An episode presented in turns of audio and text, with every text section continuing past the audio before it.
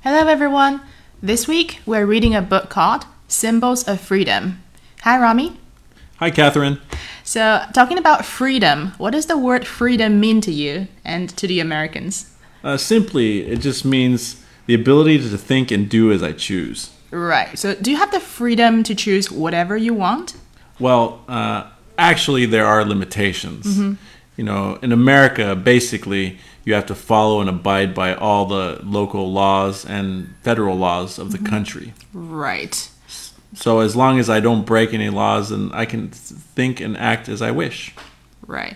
Um, uh, for example, is there any kind of freedom that you have in America that we don't have in China? Well, yes. Um, one freedom that uh, I can mention is uh, a lot of people in America have the right to bear arms. Right. What do you mean by bearing arms? Bearing arms means the right to own a gun and to handle a weapon. So in in most states in America, that you can own a gun with, but you have to have a certain license to have this weapon. Right. But not everyone agrees with that, right? Uh, no, uh, there's a there's a in America it's, it's almost split down the middle. A lot of people are for them, and a lot of people are against them. Yeah, that's why they talk about it during the election time. Oh yeah, it's a very hot topic. I mean, it's a very controversial. In other words, it's it's a highly debated topic in America. Right. So freedom is always a relative concept. Yes. There are always some people who don't like the idea that you can carry guns. Yes. So that's why it's it's you know it's it's a peop- it's a topic that can be voted upon. Right, sure.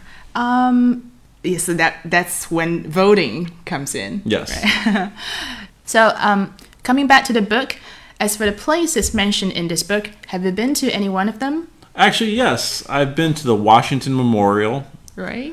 Uh, I've been to the Statue of Liberty. Oh, you've been to that island, Yeah. Uh-huh. Uh, Ellis Island. Ellis Island. It's actually a beautiful small island that I had to take a ferry from uh, New York to this island. I took the ferry too, but I did not go onto the island. Oh wow! I just saw it from a distance on on the ferry.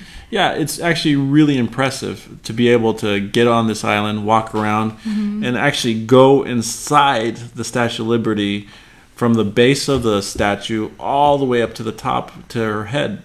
Oh, you can go to the top. Yeah, yeah. I mean, there's actually, if you go to the base of the statue, you can actually climb, uh, take stairs all the way to the top. And then uh, once you get inside the statue, there's very, very narrow stairs, very small stairs that'll take you all the way up to her head. So no elevator. Uh, no, there's an elevator for people who wish to go uh, from the from the the base to her feet. To base to feet. Yeah. Okay, but not to the head. No, not to the head. okay. So did you go to top? Yeah, I went to the top. I went to the top of her head, and there's a viewing platform from within the, her forehead. Within her forehead. In other words, there's these little small windows. If you look at pictures of the Statue of Liberty, there's some small windows right at her forehead. It's actually she's wearing a crown, Oh. Yeah. and they're within that crown. Oh, so actually there are people inside, visitors inside. Yeah, yeah. Oh, interesting. Okay, did not know that. Uh, where where else? Um, I also visited the Washington Monument, uh, Mm-hmm. which is in Washington D.C., and the Abra- uh, Abraham Memorial, Memorial. Okay. Yes. Uh, President Lincoln Memorial, I should right. say. Uh, have you been to Mount Rushmore? No, unfortunately, I have not had the opportunity to go to around Mount Rushmore. Oh, okay. S- But still, you you've been to a lot of places. in Yes, this yes. Book. All right.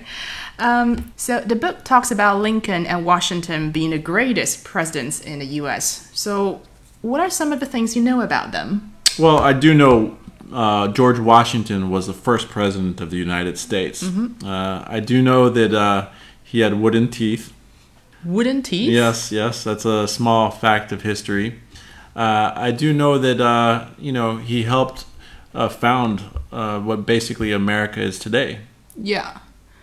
And for uh, President Lincoln, I know you know when it comes to freedom, he's one of the most prominent. He's one of the most uh, important uh, presidents in our history because he did help. Uh, free to slaves. Mm-hmm. Yeah, free the slaves, abolish slavery in America, which is uh, you know an amazing historical time in America, and also it stands for what freedom is in America. Yeah.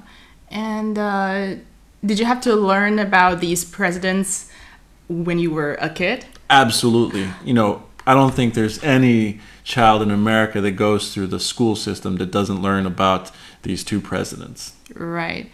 Um, and have you seen any bald eagles?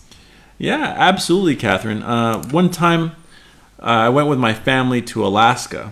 We went on a family trip, and we saw a lot of bald eagles in the wild. It was an amazing experience, and uh, it was really awesome to see how many there were. Right. So it's it, you did not see them in a zoo in the wild. Uh, no, uh, I did see them in the wild. Now Mm-hmm. I have seen them in the zoo, but it's a lot more special and a lot more amazing to see them in their natural environment. Yeah. Okay. I've never seen a bald eagle. I think I have to go to zoo to see one of them.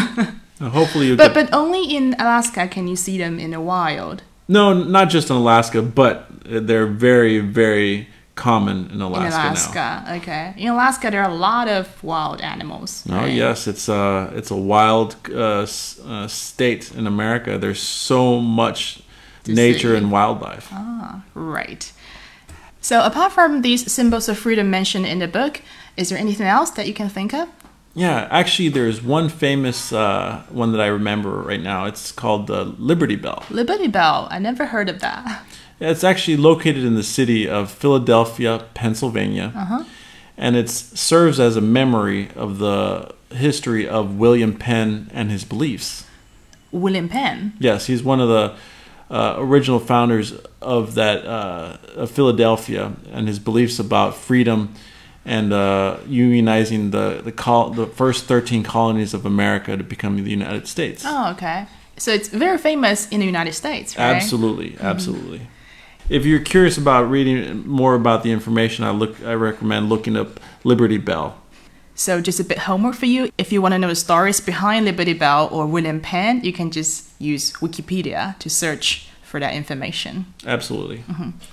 Okay, so thank you very much for your time, Rami. Anytime, Catherine.